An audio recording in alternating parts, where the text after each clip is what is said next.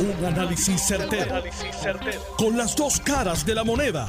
Donde los que saben no tienen miedo a venir. tienen miedo a venir. Esto es el podcast de Análisis 630 con Enrique Quique Cruz. Buenas tardes, mis queridas amigas, amigos. Yo soy Enrique Quique Cruz y estoy aquí de lunes a viernes de 5 a 7. En el área metro me puedes escuchar por la banda FM a través del 94.3 FM en tu radio, al igual que en el área oeste me puedes escuchar también en la banda FM por el 99.9 FM en tu radio en el área oeste. Miren, prácticamente han pasado ya 14 días desde el día de las elecciones. Todavía, todavía no hay una fuente confiable, una fuente que explique principalmente a la Comisión Estatal de Elecciones, toda esta desinformación que hay. La realidad es, la realidad es una sola. El Partido Popular Democrático y su equipo electoral y todos los individuos que saben de todo dentro de ese partido le comieron los dulces. Le comieron los dulces con el nuevo código electoral. ¿Cómo es posible que el candidato y presidente del Partido Popular Democrático en esta etapa nos diga que él no sabe si ganó, si perdió, perdón, o no? O sea, todos los números que comenzaron a salir siempre lo pusieron perdiendo. Las certificaciones preliminares lo pusieron perdiendo. Y todo el mundo sabe que la victoria del Partido Nuevo Progresista se debió al voto adelantado de un código electoral nuevo que se presentó ante la legislatura en el 2019, que la gobernadora Wanda Vázquez lo rechazó en dos ocasiones, que se discutió aquí en este programa con los principales partidos a la saciedad y que todo el mundo sabía que se iba a venir. Y entonces venir y continuar sembrando la semilla de la duda, de que si yo no sé si yo gané o perdí, si yo perdí, que yo no sé de estos emborujos, que yo no sé de aquello, que yo no sé de lo otro. Cambiaron de comisionado electoral un poco antes de comenzar el escrutinio general, que es el cierre de todo esto. Y entonces, pues básicamente lo que están haciendo es copiándose exactamente el mismo libreto de Donald Trump en los Estados Unidos. Lo único que falta es que digan que los chinos o los rusos intervinieron en las computadoras de la Comisión Estatal de Elecciones y que querían que ganara el partido estadista. Es lo único que puedo pensar. Es una cosa que es insólita e inverosímil el que en esta etapa, dos semanas después, el candidato y presidente del Partido Popular todavía esté en esta negación. Cuando es claro que el problema de ellos estuvo en no hacer el movimiento de el voto adelantado. Porque cuando ese nuevo código se presentó, nadie, ni, ni su autor, que estuvo, eh, fue Tomás Rivera Chat, ni su autor, ni el que lo implementó, que fue Duimundo, nadie tenía conocimiento, nadie sabía que íbamos a estar atacados por una pandemia y que nos iban a encerrar en nuestras casas y que el voto adelantado y el voto ausente se iba a convertir en una alternativa para muchas personas mayores que no querían arriesgar su vida. Esa es la realidad. Ahora, yo soy de los que creen que hay que virar cuanta piedra haya, que hay que contar cuánto voto esté sin contar y que se llegue a la verdad y que se presente la verdad. Pero al igual que creo en eso, porque entiendo que es indispensable para el sistema, también creo que aquellos y aquellas que perdieron acepten con dignidad su derrota y dejen de estar empañando el sistema. Luis Fortuño perdió por once mil y pico de votos contra Alejandro García Padilla y no estaba con este llantén y con esta cantaleta. Y allí él estuvo a unos puntos decimales de que fueran a un, a un recuento general, papeleta por papeleta, como lo están haciendo en Georgia. Pero no llegó el número, no, no llegó al por ciento.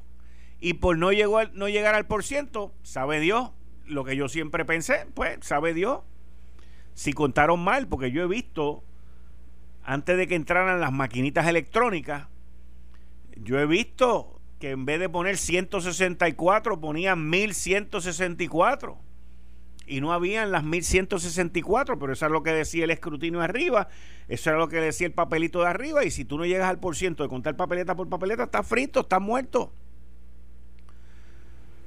Por eso yo personalmente creo muchísimo en la parte electrónica de todo esto.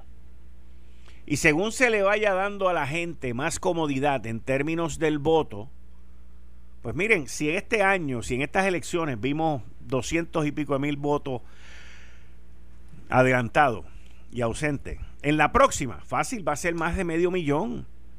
¿Por qué? Porque la experiencia de, de ir a votar en esta elección con la pandemia fue tan de tanto sacrificio de tantas horas de espera que mucha gente que sean mayores de 60 años, que deben haber más en las próximas elecciones, van a decir, mira, yo mejor voto por adelantado y yo me quito esa vaina de estar haciendo dos horas o tres horas de fila.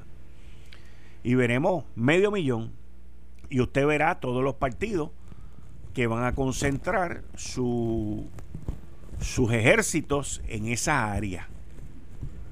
Pero el tratar de continuar manchando. Y a, mí lo, la parte que más me molesta de esto no es lo que diga Charlie Delgado o lo que diga Manuel Natal o lo que diga el otro o la otra y, y los demás. Esa parte no es la más que me molesta.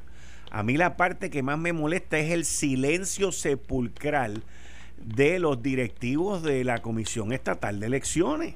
O sea, la semana pasada vino alguien y sacó que en los maletines esos habían 46.148 votos. ¿De dónde sacan eso? ¿De dónde sacan eso? ¿De dónde? Yo creo que contaron todos los cuadritos que habían en, en las cuatro papeletas y lo multiplicaron y sacaron la raíz cuadrada y dijeron, esto es lo que hay aquí, es lo único que me puedo imaginar. Porque nadie, ninguna fuente ha validado ese número. Nadie lo ha validado. Entonces, de momento estamos viviendo en un mundo en donde todo lo que sale en las redes sociales es verdad. Y las redes sociales que en sus inicios y en su naturaleza, y lo leo todavía, mucha gente cree en ellas y cree mucha de la información que hay por, por la campaña esta tan grande que llevaba Donald Trump con lo de las noticias falsas, los fake news. Pero entonces en las redes sociales se están convirtiendo en un foco de desinformación, en un foco de mentira y de engaño, creando unas verdades solamente que les convienen a aquellos que quieren sembrar la duda. Y no es solamente con nuestro proceso. Lo mismo está pasando en el continente de los Estados Unidos, en las elecciones presidenciales, y lo mismo lo vamos a ver alrededor del mundo. Es una cosa impresionante la cantidad de engaño y de desinformación que existe en las redes sociales. Hay mucha información que es buena, pero hay muchísima información que no es buena. Y dentro de todas las cosas que estamos viendo aquí en Puerto Rico, pues hoy comienza la orden ejecutiva nueva de la gobernadora Wanda Vázquez Garcet, la gobernadora constitucional. En este fin de semana, el viernes pasado, vimos un asesinato en una égida que nadie oyó ni vio nada. Vimos el manduleteo que ocurrió en la placita de Santurce, que ningún oficial eh, de ley y orden municipal supo nada y estatal tampoco. y vimos, según me han contado, montones de chinchorros abiertos por el área este, por todos lados. Entonces, uno ve el desorden que hay en esta isla, principalmente los fines de semana. Uno ve la enajenación que hay en el Departamento de Seguridad Pública, donde, miren esto, abril, mayo, junio, julio, agosto, septiembre, octubre, noviembre, ya vamos para ocho meses, ya se han cumplido siete meses desde que estamos en esto, ya llevamos ocho meses en esta semana, hoy, hoy se cumplen ocho meses que llevamos en este cierre, en algún tipo de control por orden ejecutiva. Usted me quiere decir a mí que a nadie se le pudo haber ocurrido, y yo lo mencioné aquí en innumerables ocasiones, poner a los policías de la Guardia Nacional a tomar el adiestramiento que era requerido por el juez Gustavo Gelpi. ¿Usted me quiere decir a mí que a nadie se le ocurrió hacer eso en estos ocho meses? ¿Usted me quiere decir a mí que nadie tuvo esa iniciativa? ¿Usted me quiere decir a mí que nadie sabía y nadie pensaba que la Guardia Nacional en algún momento se iba a activar y que allí había un juez federal que estaba diciendo, si lo vas a hacer tienes que llenar esto, tienes que llenar estos requisitos? Pues mire, ¿sabe qué? A nadie. A nadie se le ocurrió. A nadie. Y ahora activan la Guardia Nacional en un invento que es un empastelamiento para no incumplir con la reforma desgraciada de la policía, porque la reforma policíaca es una desgracia. Y ahora la reforma de la policía va a tener unos gastos, porque por ahí vienen las navidades para los consultores y los abogados que viven de la reforma de la policía. Un monitor que está en California cobrando lo que cobra, un juez que no tiene control de la reforma desde el primer día, unos asesores que me escuchan y dicen que yo soy malo mientras ellos se ganan cientos de miles de dólares al año y otros se ganan millones. Y lo que vemos es a la policía para atrás, para atrás, para atrás, para atrás, para atrás. Y un liderato en el Departamento de Seguridad y en la Policía de Puerto Rico desastroso, porque tampoco tienen iniciativa. Pues entonces la gente sabe todo eso. Y la gente tira el chicle y hace lo que le da la gana. Hasta las 10, hasta las 11, hasta las 12. ¿Cómo usted me puede explicar a mí, me puede convencer a mí que nadie sabía nada de lo que ocurrió en la placita en el fin de semana? Porque con la alcaldesa de San Juan, Carmen Yulín Cruzoto, no podemos contar. O sea, ella hace, desde María, ella se enajenó completamente de la alcaldía. Desde María. Se dedicó a viajar, a recoger dinero para su fundación y hacer los planes para cuando se fuera a la capital de San Juan, porque la capital ya la tenía harta. Y la tiene harta. Así que usted no puede esperar nada de la policía municipal de San Juan porque es un desastre. Y el que la dirige, más desastre todavía. Porque no tienen dignidad, no tienen vergüenza, no tienen ética, no, no tienen el poderse mirar en un espejo y decir, yo cumplí con mi misión de hoy. No la tienen. Porque si tuvieran dignidad y no están de acuerdo con las órdenes que reciben de la comandante, se hubiesen ido. Pero el cheque es más importante. Los ciento y pico de mil pesos son lo principal. Lo demás, pues, estamos aquí para tapar el espejo y ir a trabajar todos los días y cobrar mi cheque los 15 y los 30. En, ese es el Puerto Rico y ese es el San Juan que vivimos hoy, by the way. No es otro. No es otro. Y entonces viene un gobierno entrante y hay un gobierno saliente y la de OGP nos deja saber que hay 800 empleados de confianza y que mover esa gente a sus puestos de carrera va a costar 8 millones de pesos, todos números muy conservadores, extremadamente conservadores. Todavía no nos han dicho los bonos y las vacaciones que van a pagar, pero eso viene por ahí también. Y estamos hablando en una isla quebrada, en una isla que la policía no tiene patrulla, En una isla que la policía no tiene policía. En una isla donde ahora, donde ahora está el cabildeo, pero a un nivel asqueroso de cómo es que vamos a correr la Autoridad de Energía Eléctrica, de cómo es que vamos a correr la nueva oficina de informática, porque los billetes están ahí. El gobierno de Puerto Rico tiene sobre 500 millones, y estoy siendo bien conservador, sobre 500 millones de dólares anuales en informática, en IT. Que los popularitos estaban, pero mira, salivando, escribieron hasta un libro de cómo era que se iban a comer ese bizcocho. Y ese es un botín grande. Olvídese de turismo, olvídese de, de, la cuenta de publicidad. Eso es una porquería. Eso es migaja. Migaja. Aquí el billete donde está es en informática, sin contar el departamento. Miren, el departamento de salud tiene en contratos de informática un departamento, uno chiquito así, sobre 200 millones de pesos. Y es un desastre. Es un desastre lo que hay ahí. Educación. Bendito. Bendito. La Comisión Estatal de Elecciones tiene sus milloncitos también. La Policía de Puerto Rico. Hacienda. ¡Pah! Bendito. Hacienda. Bendito. Bendito.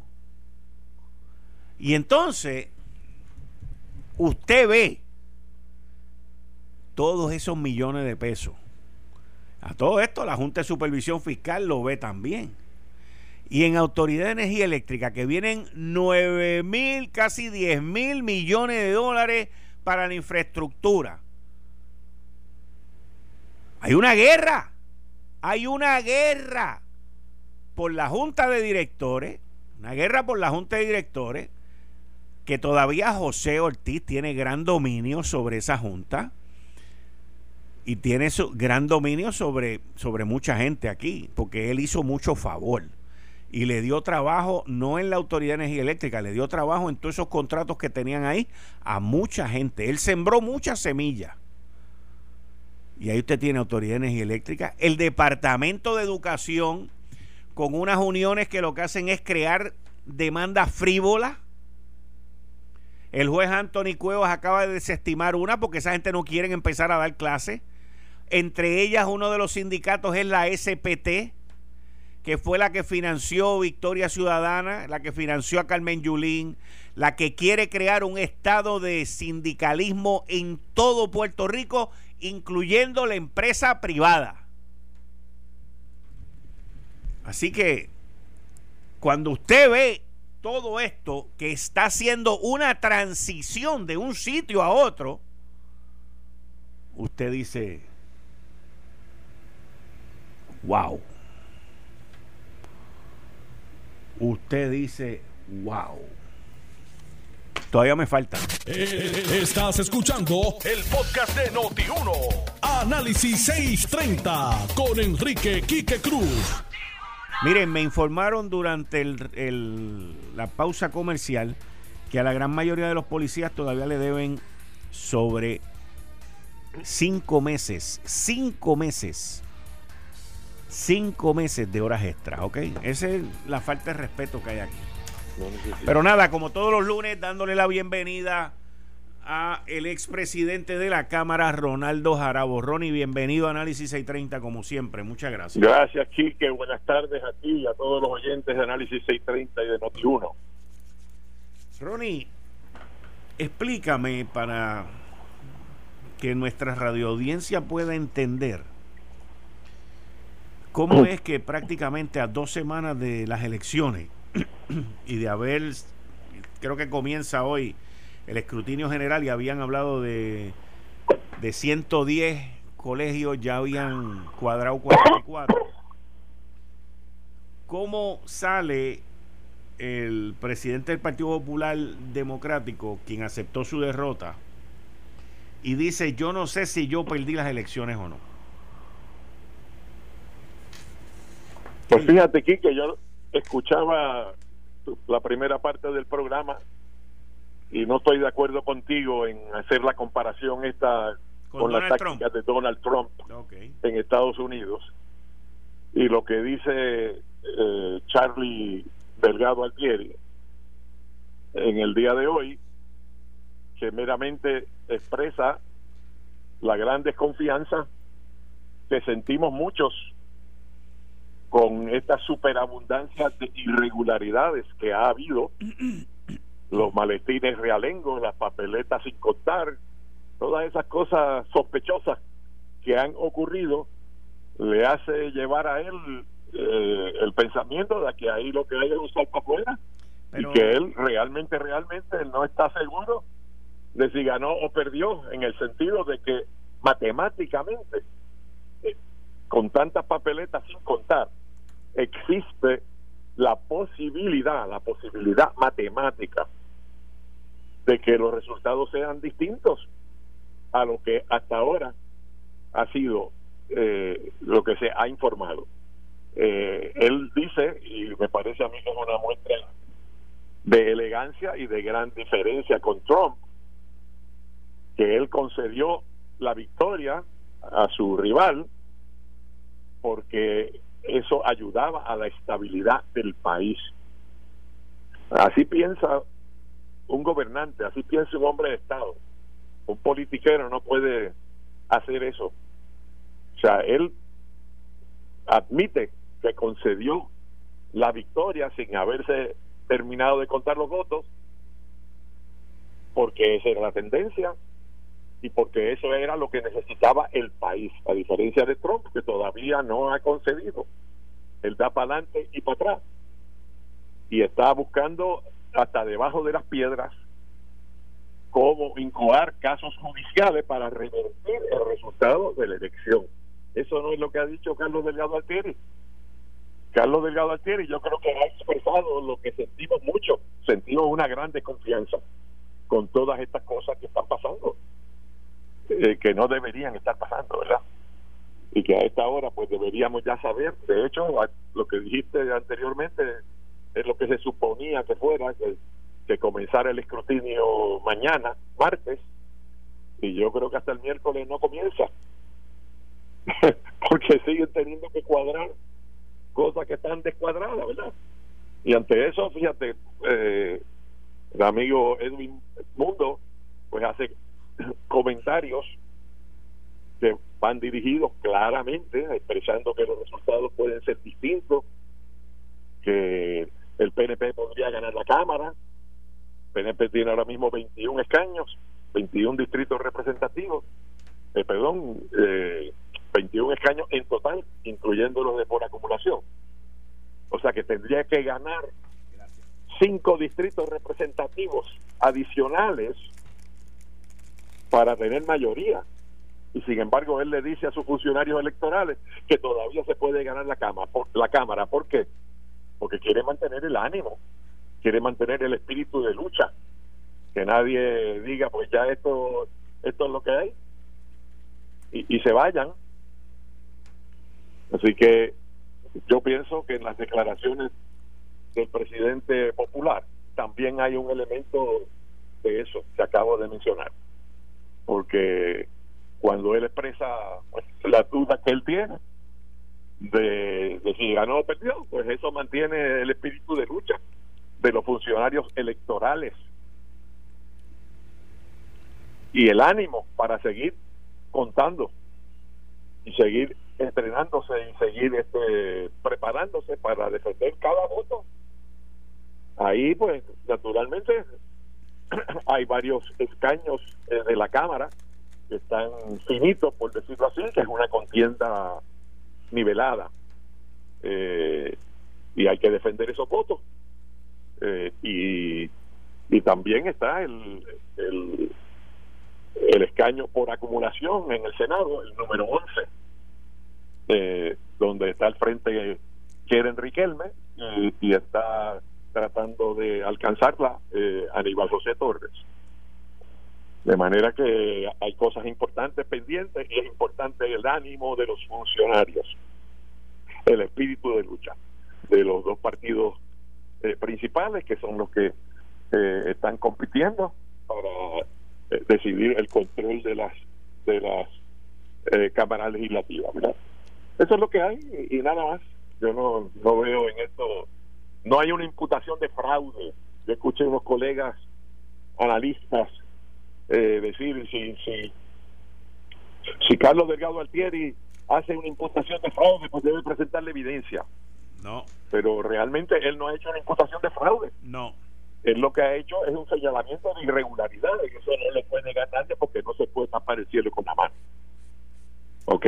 Ahora, si luego, sobre la marcha, porque hay muchas alegaciones, eh, como una que yo escuché de que habían pasado en una mesa donde no hubo representación popular, eso implica un concierto de voluntades, ¿verdad?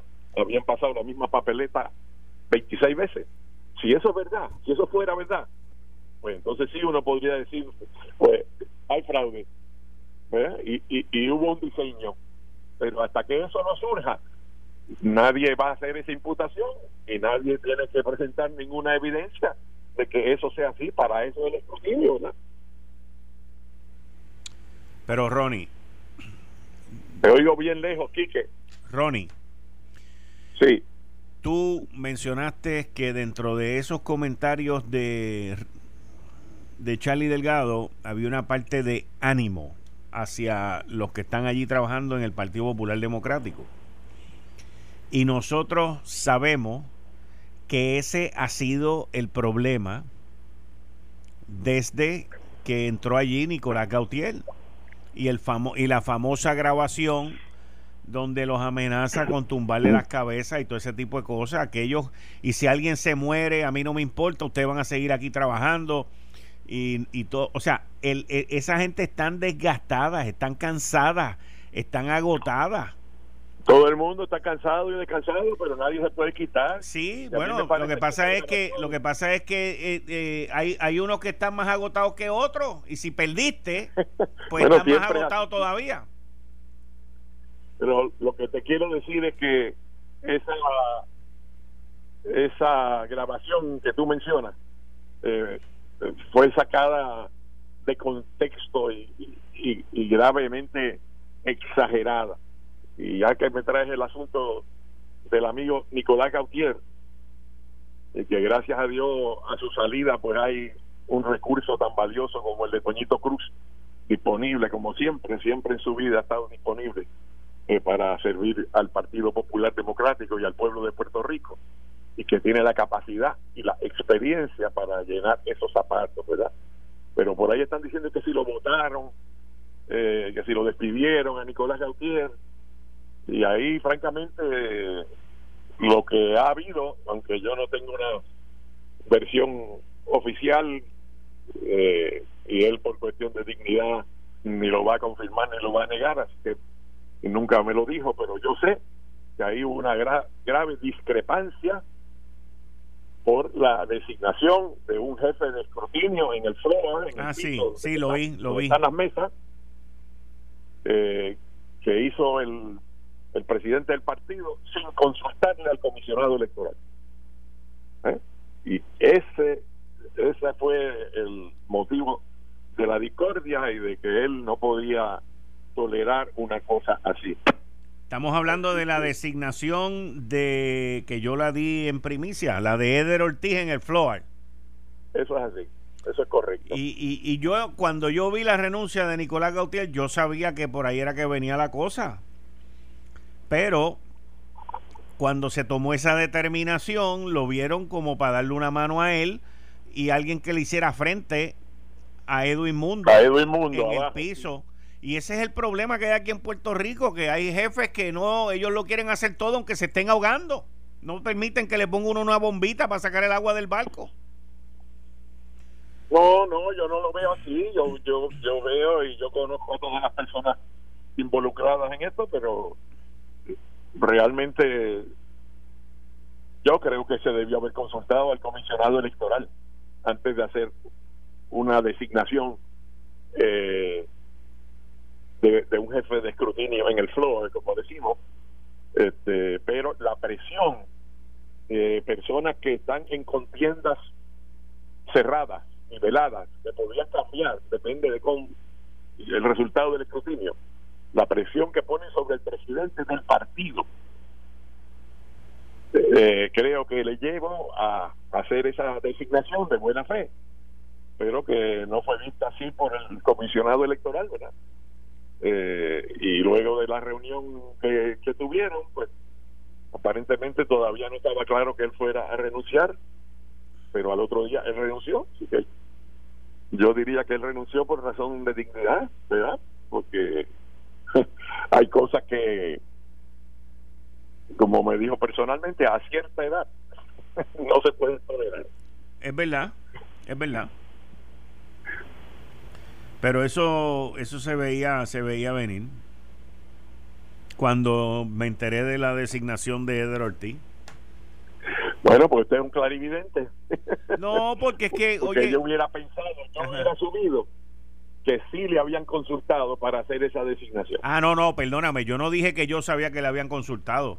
Yo lo que dije es que aunque lo hubiesen consultado o no, la salida de él fue lo que yo interpreté porque Eder estaba entrando. Inclusive estoy en récord porque lo dije en Twitter este cuando antes de que subiera todo este revolú, que me dieron la información de que Eder entraba. no estaba allí para sustituirlo a él. Pues yo estoy claro, es que es que yo estoy claro, a mí me dieron la explicación completa cuando me dieron la información. Yo estoy, yo estoy bien claro en cuanto a eso. Es más, creo que... a veces las cosas se hacen de buena fe y salen mal, ¿verdad? No necesariamente, no sé, no te me vayas por pero a veces en la no, vida... no, pero no te me vayas muy a la ingenuidad posible, por favor, porque en este caso habían uno... Acuérdate que había. No me con la teoría de conspiración, No, yo no, yo no, esto no es conspiración, o sea, a mí me dieron la información de lo de Eder Ortiz y creo que fue como el lunes o el martes pasado. Yo lo vi por televisión, salió y, me sorprendí porque hacía tiempo que no lo veía en esos menesteres, ¿verdad? Pero no sabía que iba a desembocar en esa controversia y en esa salida. Mira, pues, como pues, te voy a decir ahora, mira, mira, aquí está. El día 13, que fue el viernes, a las 1 y 22 de la tarde, que escucho la renuncia de, de Gautier, de Nicolás Gautier, y vengo y pongo en Twitter, en mi cuenta, la renuncia de Nicolás Gautier como comisionado de la Pava en la CEE e será porque entró Eder Ortiz en el piso del escrutinio general. Y después por la tarde fue que se confirmó que Eder Ortiz iba para allá, todo ese tipo de cosas. Pero, chacho, se veía. Pues sí, sí y no. Porque no es porque nombraran a Eder Ortiz es porque lo nombraran sin consultarle a él, que es distinto. Bueno, como diría como diría Maripili, es lo mismo, pero está No, no es lo mismo, no. no es lo mismo, ni se escribe igual. Te entiendo, Ronnie, te entiendo, te entiendo, te entiendo.